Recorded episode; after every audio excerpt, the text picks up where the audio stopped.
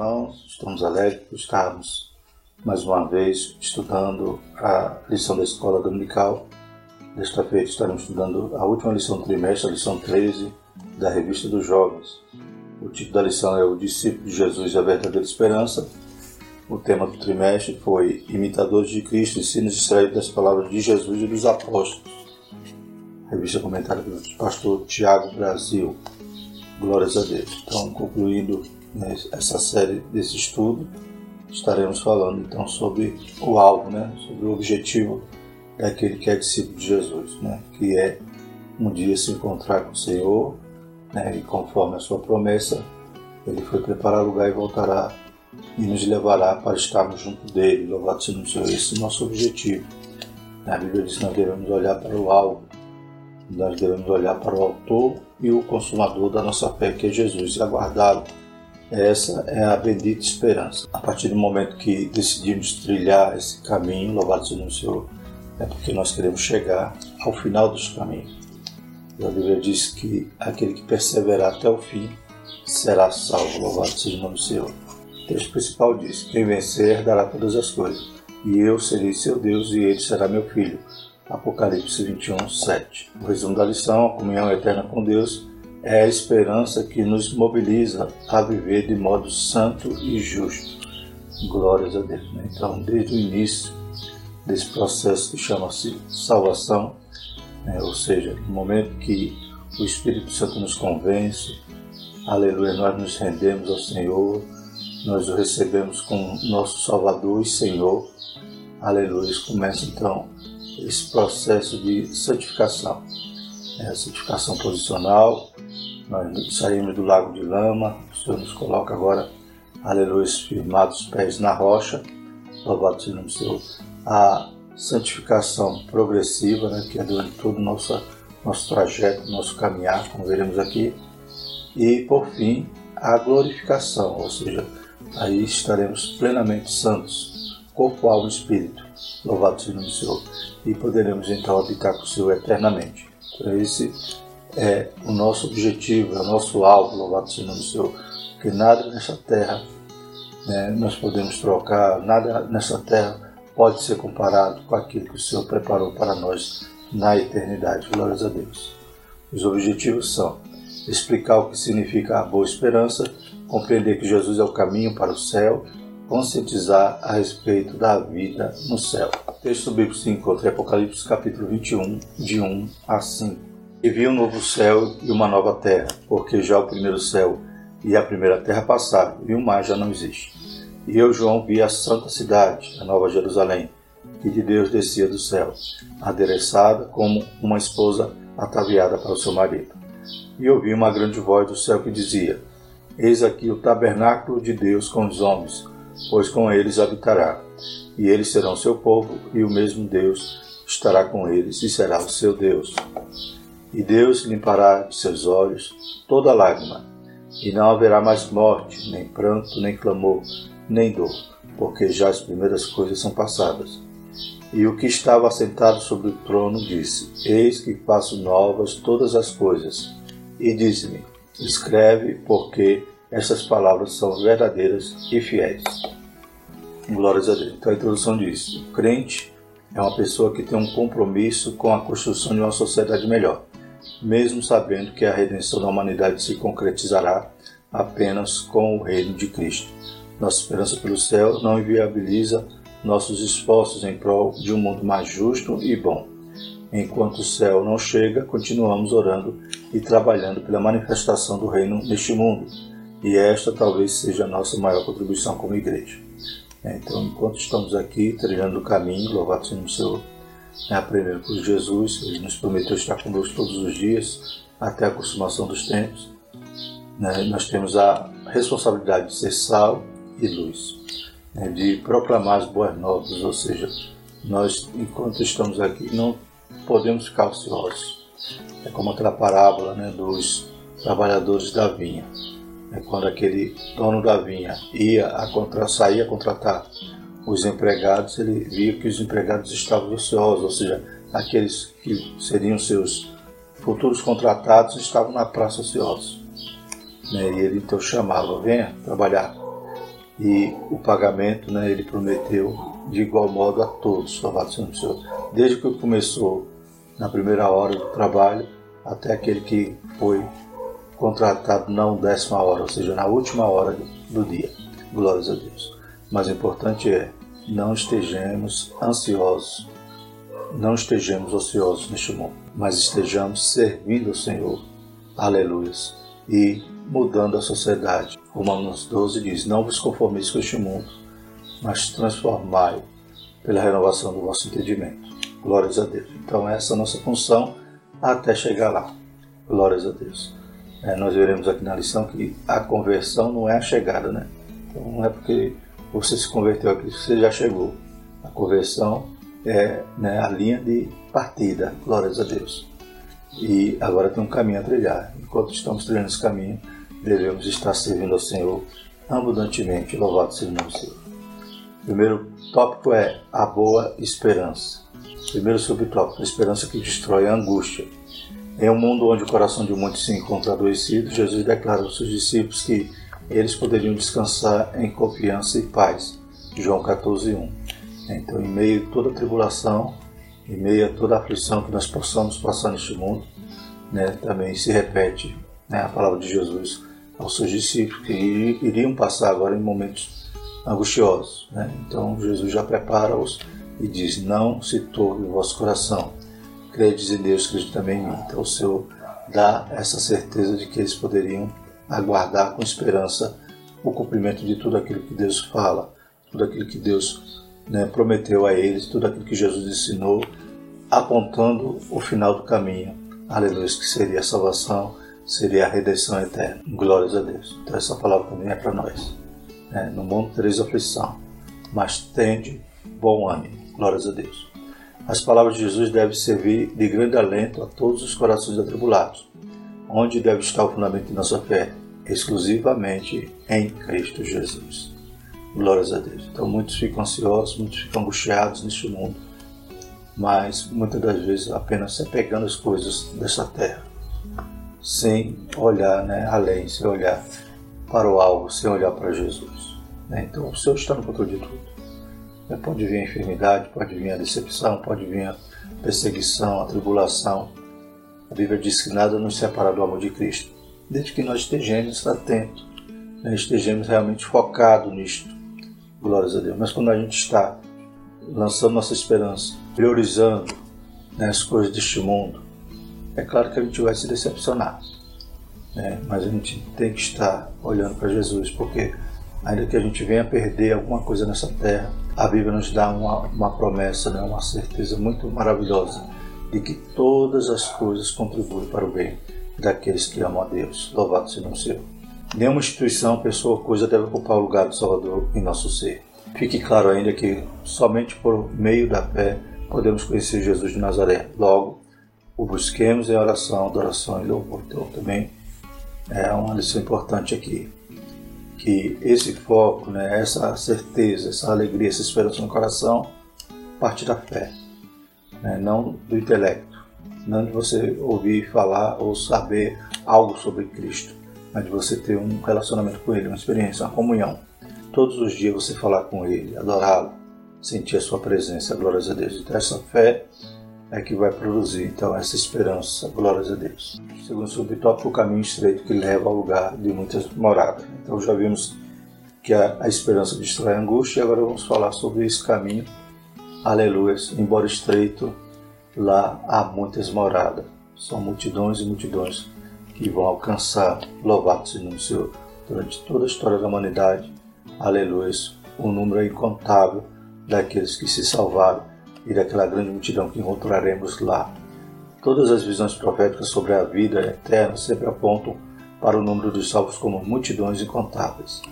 Em Apocalipse 7,9 diz: Depois dessas coisas olhei eis aqui uma multidão a qual ninguém podia contar, e todas as nações e tribos e povos e línguas que estavam diante do trono e perante o Cordeiro, trajando vestes brancas e com palmas nas suas mãos. Na linguagem de Jesus, em João 14,2, né, que diz: Na casa do meu pai há muitas moradas.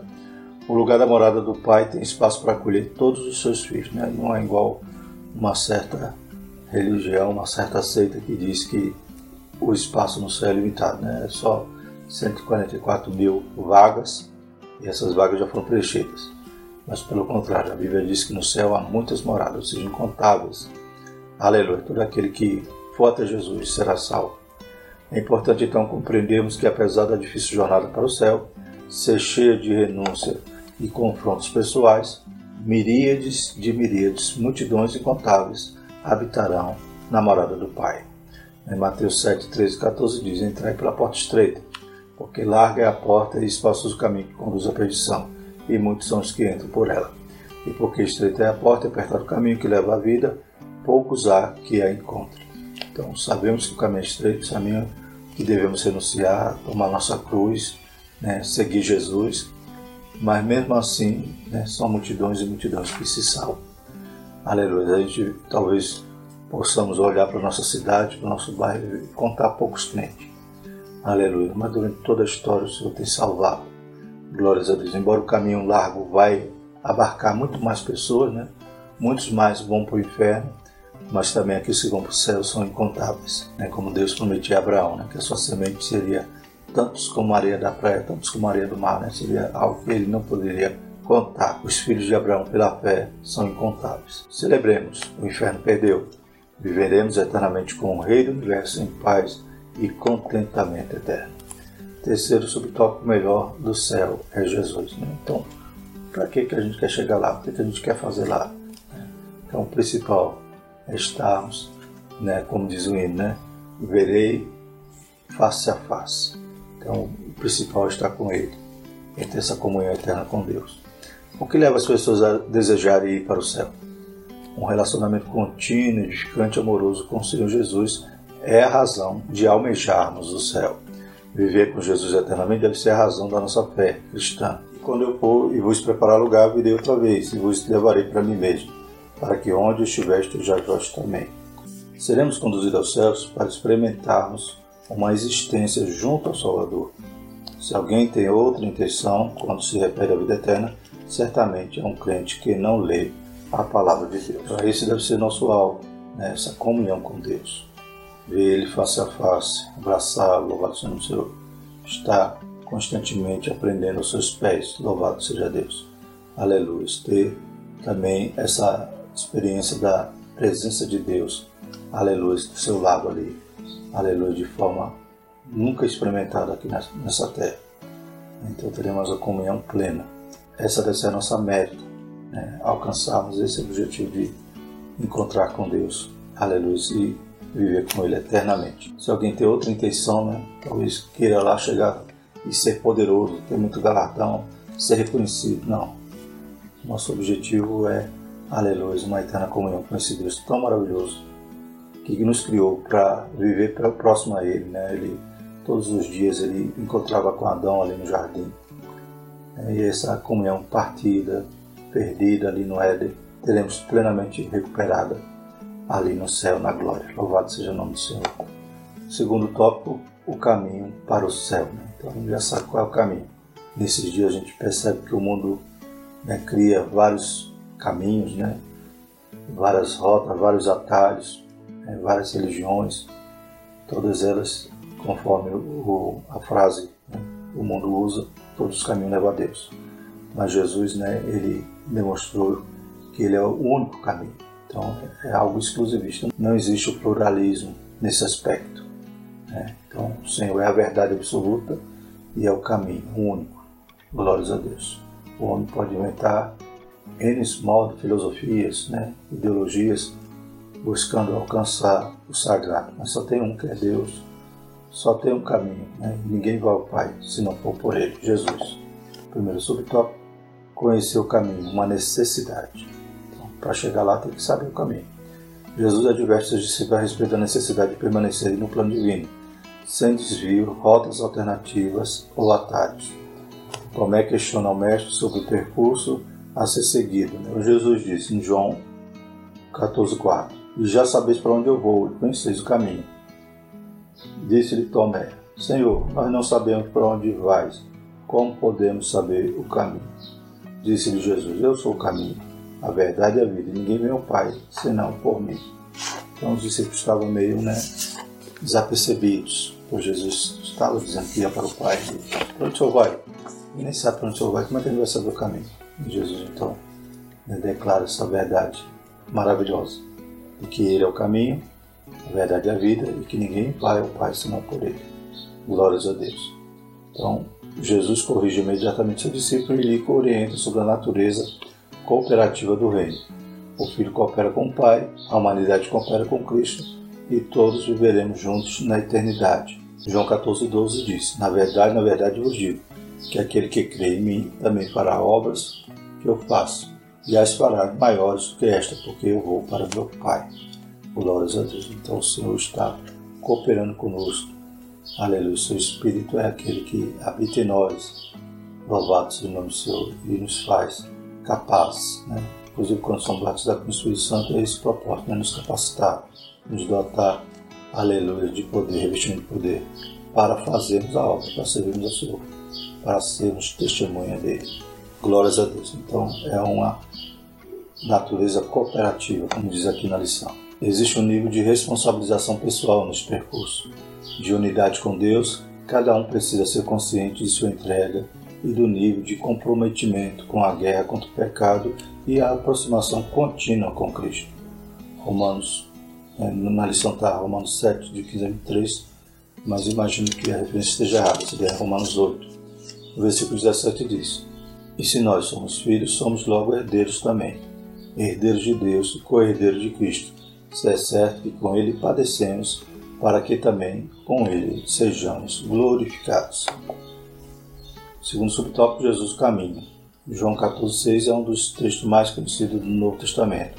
Disse-lhe Jesus: Eu sou o caminho, e a verdade e a vida, ninguém vem ao Pai senão por mim. A afirmação que Jesus é a vida, e esta expressão, com o artigo definido a vida, né, não se refere a qualquer vida, de uma mera subsistência biológica, mas de, da vida eterna. Então Jesus está falando aqui de uma vida diferente né, da biológica, e sim a vida, essa vida que, aleluia, como diz a palavra do Senhor, que o inimigo, né, o diabo veio matar, roubar, destruir, porém Jesus veio dar vida e vida com mudança. A vida com mudança é uma vida na presença de Deus, que começa aqui na terra, enquanto somos crentes caminhando aqui aleluia, no caminho e, aleluia, ela então se intensifica, se aprimora, se cumpre né, plenamente no céu. Então, esta é a vida que é a vida eterna. O Mestre não apenas conquistou e nos trouxe a vida eterna, ele próprio é a síntese encarnada do céu que veio até nós. Já a declaração de Jesus como a verdade nos esclarece que ele revelou a totalidade dos conhecimentos divinos acessíveis a nós. Então, Deus falou de várias maneiras no passado e por último agora ele fala através do seu filho. E a revelação do filho é plena. Tudo que nós precisamos saber para ser salvo, Jesus nos ensinou. Né? Jesus nos esclareceu. Jesus descortinou o que desde o Antigo Testamento já existia, já havia ali a verdade. Porém, o Senhor então traz todo o conhecimento à tona, louvado seja o nome do Senhor. Nós não conhecemos tudo de Deus, mas nós conhecemos o necessário para chegarmos até Ele. Em Cristo nunca houve mentira, falácia, engano, apenas a verdade divina encarnada entre nós. Ao afirmar ser o caminho, Jesus assevera a toda a humanidade que não existe relacionamento com o Pai que se inicie pronto, perfeito. Né? Então ele é o caminho, porque caminho é o que você tem que andar, trilhar. Glórias a Deus. Não é você saltar, né? Daqui da, do ponto de partida para o ponto de chegada. Você tem que caminhar todo o percurso, como dizia Paulo, né? Aleluia. Combati o bom combate, percorri a carreira, guardei a pé. Tudo em nossa história é processo, caminhada, percurso. Jesus, como caminho, nos lembra que devemos conhecer, prosseguir e adquirir sabedoria a respeito do eterno diariamente. Então, conhecer, prossigamos em conhecer o Senhor. O que nós estamos fazendo na escola dominical?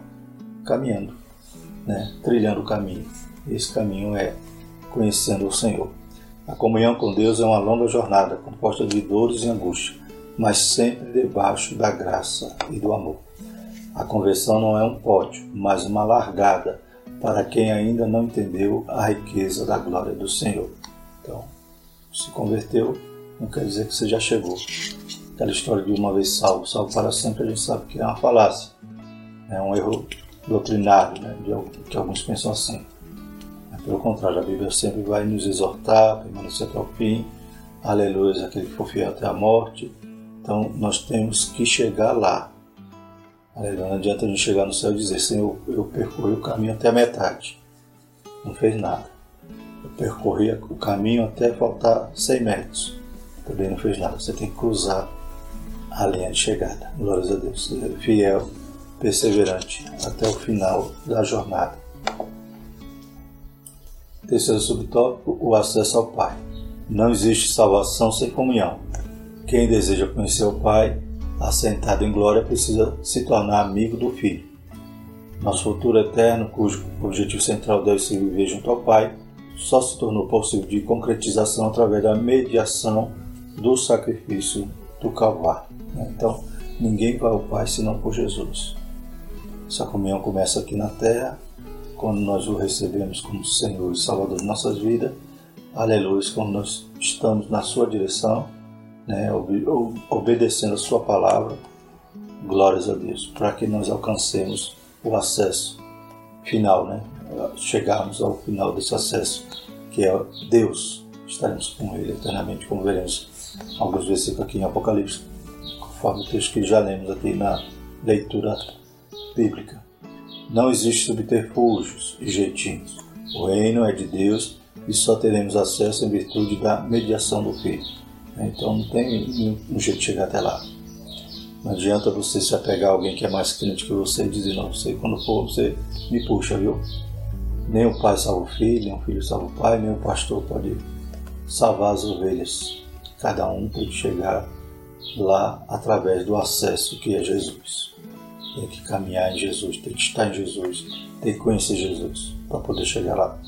Por isso a religião não salvará ninguém, o farisaísmo também não. Então essas jamais serão as causas da tão grande salvação que nos transporta ao, ao reino do Filho. Né? Então a religião não salva, a placa, a denominação não salva, né? o legalismo, que é o farisaísmo, não salva, ou seja, você achar não eu me visto assim, eu dou dízimo, eu faço isso, faço aquilo, não é isso que vai te salvar. É você ter um relacionamento com Deus, você ter nascido de novo, ter se tornado nova criatura, glórias a Deus. Aleluia, ter vivido uma vida santa, para poder, aleluia, dizer que você está caminhando, está sendo discípulo. É esse o objetivo do trimestre, aprender a ser imitador de Cristo. Glórias a Deus, é isso que salva, é isso aí, você está em Jesus. Aleluia. A vida eterna está em nós a partir do momento que estamos em Jesus. Jesus é o caminho, a porta, nosso guia, o fim da nossa fé. Hebreus 12, 2 diz: Olhando para Jesus, autor e consumador da fé, o qual, pelo gozo que lhe estava proposto, suportou a cruz, desprezando a afronta, e assentou-se à destra do trono de Deus. E o terceiro tópico, a nova vida no céu. Glórias a Deus. Primeiro subtópico a nova estrutura de existência celeste. Precisamos lembrar de que o pecado não afetou apenas a humanidade, mas também a natureza como um todo. Então toda a criação geme, como diz a palavra do Senhor. Então Gênesis 3,17 diz, E Adão disse, Porquanto deste ouvido a voz da tua mulher e comeste da árvore de que te ordenei, dizendo, não comerás dela, maldita é a terra por causa de ti com dor comerás dela todos os dias da tua vida. Então eles tinham todo aquele recurso maravilhoso que Deus forneceu no jardim. É, a terra brotava sem muito esforço. Né, tudo produzia, tudo funcionava perfeitamente. Mas com a queda, a terra passou a ser maldita, ou seja, né, até o alimento ele teria que extrair com esforço e agora tem espinhos, abrolhos, então ele ia estar né, tendo que se esforçar para produzir com o suor do seu rosto para poder se alimentar. Então toda a criação foi prejudicada por causa do nosso pecado. Por isso, como bem anunciou Paulo, a salvação conquistada na cruz não tem uma repercussão apenas sobre a humanidade carente de redenção, mas sobre toda a terra. Né? Então Deus vai criar novos céus e nova terra porque sabemos que toda a criação geme está justamente com dores de parto até agora. Romanos 8, 22. Como nós estamos aguardando né, a adoção, o momento final também, gememos esperando né, sermos glorificados. Também a terra está aguardando esse momento, que ela será, aleluia, renovada, né? novos céus nova terra. O passado inteiro não será mais motivo de constrangimento ou tristeza. No céu o contexto será de eterna alegria. A nova criação estabelecida pelo Altíssimo não será apenas mais jovem, mas também qualitativamente melhor. E o que estava sentado sobre o trono disse: Eis que faço novas todas as coisas. E disse: Escreve, porque essas palavras são verdadeiras e fiéis. Apocalipse 21, 5.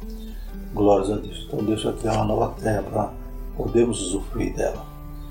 Claro que a nossa habitação é, aleluia, na Jerusalém, na Nova Jerusalém. Aleluia. Mas nós teremos uma terra para usufruir, como foi o, o plano original. Deus criou ali um jardim para o homem usufruir. E Deus vai criar uma nova terra também para usufruirmos dela. O melhor aqui, neste caso, é aquilo que vem do alto, que já carregará consigo os plenos efeitos da operação da eternidade. Então, tudo novo, tudo restaurado. Então, além da nova estrutura da existência celeste, né, Deus vai criar tudo novo, né? vai ter a cidade santa, glórias a Deus, nossa habitação. Bendito não seja a nova terra para usufruirmos. Agora vamos falar sobre a, a nova condição de comunhão. Então, a comunhão será extremamente superior né, do que nós temos aqui. A gente sabe que Deus sempre quis habitar entre os homens. Né? No jardim, o Senhor visitava Adão, aleluia. Depois Deus fala para Moisés construir o tabernáculo, ou seja, o tabernáculo era como se Deus dizendo assim: faça uma tenda para mim aí no meio do povo, eu quero morar aí também com vocês. Glórias a Deus. Então, depois veio o templo, aleluia, e na nova aliança o Espírito Santo que veio habitar em nós. Então, Deus sempre quer estar perto de nós, louvado seja o nome seu. E nesse momento, então, essa condição de comunhão vai ser excelente. Glórias a Deus. Vai ser nova, vai ser, aleluia, superior a tudo aquilo que já experimentamos. A pessoalidade da nova relação com o Criador é aquilo que está destacado em Apocalipse 21, 3. E ouvi uma grande voz do céu que dizia: Eis aqui o tabernáculo de Deus com os homens, pois com eles habitará, e eles serão seu povo, e o mesmo Deus estará com eles e será o seu Deus. Então a cidade santa é o próprio tabernáculo, a própria habitação de Deus e a nossa também. Sobre essa comunhão plena, as Escrituras fala de véu rasgado, imagem direta não refletida ou embaçada, sem véu no rosto. Então Deus sempre quer tirar a divisão. Bíblia diz que é o pecado que faz separação entre o homem e Deus. Aleluia. Mas o Senhor sempre está providenciando um escape, uma saída aleluia, rasgar o véu, derrubar o muro, aleluia, vermos diretamente como ele é. Como diz aqui em 1 Coríntios 13, 12, porque agora vemos por espelho, enigma, mas então veremos face a face. Agora conheço em parte, mas então conhecereis como também sou conhecido. A eternidade ao lado de Cristo, junto ao Pai eterno e debaixo da bênção do bondoso Santo Espírito, essa deve ser a nossa única expectativa em relação aos céus. Terceiro subtópico, a verdadeira vitória. Vitória mesmo é viver para sempre com Jesus. Então, esse é o nosso alvo. A inimizade que surgiu a partir do pecado ser né, completamente abolida, glórias a Deus. Eis que o Senhor já veio reconciliar-nos com Deus, mas naqueles dias estaremos próximos a Ele. Aleluia, experimentando a Sua presença gloriosa. Quem vencer herdará todas as coisas. Eu serei seu Deus e ele será meu filho. Apocalipse 21, 7. Tudo mais se torna insignificante quando se compara com a bênção da comunhão eterna.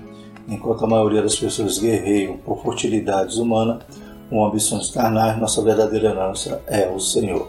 Debater a respeito de galardões celestes, moradias ou status no mundo espiritual perde sentido quando compararmos com a certeza de que viveremos junto dele, com ele, por ele, para ele. Né? Então, toda a trajetória, todo o plano de Deus, né, ainda que se cumprirá nessa terra, né? Deus, com sua misericórdia. Mesmo a grande tribulação que virá sobre esse mundo, é misericórdia do Senhor ainda para salvar, né? objetivando ali que os homens possam se converter, embora a Bíblia diz que muitos né, zombarão de Deus, escarnecerão, ficarão com raiva de Deus. É, mesmo todo esse plano que ainda há de se desenrolar, mas a igreja estará guardada da ira, né, será arrebatada antes da tribulação, depois vem o milênio, tudo isso demonstra o plano, o amor, a misericórdia do Senhor. Aleluia. Mas o nosso alvo é a eternidade com Deus. Glórias a Deus. A partir do momento que somos arrebatados, já começamos a usufruir da presença dele. Estaremos lá, debaixo do seu trono, servindo a ele de dia e de noite, como diz a o Senhor. Em resumo, nossa vida será um contínuo transbordamento divino. para a glória do Altíssimo, viveremos para sempre com o Senhor, em comunhão eterna com Ele. Então, vimos na lição passada: vida eterna não é um lugar, vida eterna é um relacionamento. Começa aqui, aleluia, e se intensifica, aleluia, é uma melhora exponencialmente quando chegarmos na glória no céu. Graças a Deus. Concluindo, muitas pessoas não conseguem compreender o que há e mais importante em ir para o céu. Imagino que é uma questão relativa ao lugar em que ficaremos, e isto é falso. Sem Deus é possível sentir o inferno até no Éden. Por isso a maravilha do céu é uma vivência de comunhão eterna com o Senhor Jesus Cristo. Então nós sabemos que a morte eterna é exatamente o contrário, o oposto, é separação eterna de Deus. E a vida é a comunhão com Ele. Glórias a Deus. Então, como é bom seguir Jesus, porque isso Jesus estava indo para o lugar certo, o lugar maravilhoso, como ele disse aos discípulos, né? Eu vou para o Pai, né? Vós já sabeis o caminho, já sabe para onde eu vou. Embora eles já perceberam, perguntavam, né? Para onde o Senhor vai, Senhor? A gente não sabe nem para onde o Senhor vai, como é que a gente sabe o caminho? E Jesus, então, mais uma vez enfatiza, ou declara, né? Essa verdade que já deveriam ter conhecido. Eu sou o caminho, a verdade e a vida. Glórias a Deus. E ser discípulo é colocar o pé no caminho, colocar o pé nessa estrada, sabendo já para onde vai. Amém? E com essa bendita esperança no coração. Próxima lição, é, estaremos então iniciando um novo trimestre, último trimestre de 2022, e a primeira lição é o que é liderança cristã. Estaremos estudando a respeito de liderança na Igreja de Cristo, escolhidos por Deus para servir. É a capa da lição bonita, né? Lá a batuta de um maestro, né? e todos nós temos chamados também para liderança. Glórias a Deus. Todos nós estamos nos aperfeiçoando e em determinado momento o Senhor coloca pessoas né, para que nós possamos orientar. Bendito é o nome do Senhor. Então, não pense que você vai ser sempre né, o, o músico ali da primeira, da segunda, da terceira fila. Quem sabe Jesus também tem essa vocação para a tua vida e para você liderar Louvado seja o Senhor. Então, a lição do trimestre que vem é propícia para os jovens, glórias a Deus, que estão se preparando para servir ao Senhor, buscando sempre agradá-lo em tudo, aleluia, e se preparando para posições que o Senhor quer colocar. Amém? Vamos orar e agradecer a Deus por esse trimestre, por essa lição da vida dos jovens. Santo Deus, te louvamos, te agradecemos por tudo que aprendemos, Pai. Aleluia. Sabemos que temos muito mais de extrair da tua palavra sobre esse tema nos ajuda, Pai, que nos esforce para que possamos estar meditando a Tua palavra. Nos prepara para o novo trimestre, para preparar nosso coração, para aprender a Tua palavra, para obedecer a Tua voz. Continua abençoando os jovens, fortalecendo, Pai, enchendo o Seu Santo Espírito. Batiza com o Teu Espírito, Pai, dá dons espirituais e dá uma vida cheia, plena do Teu Espírito, para que possamos estar trilhando esse caminho, aguardando a bendita esperança que daqui a um pouquinho de tempo se cumprirá. Em nome de Jesus nós te agradecemos. Amém. Que a graça do nosso Senhor, o amor de Deus e a comunhão do Espírito Santo seja conosco hoje e sempre. Amém.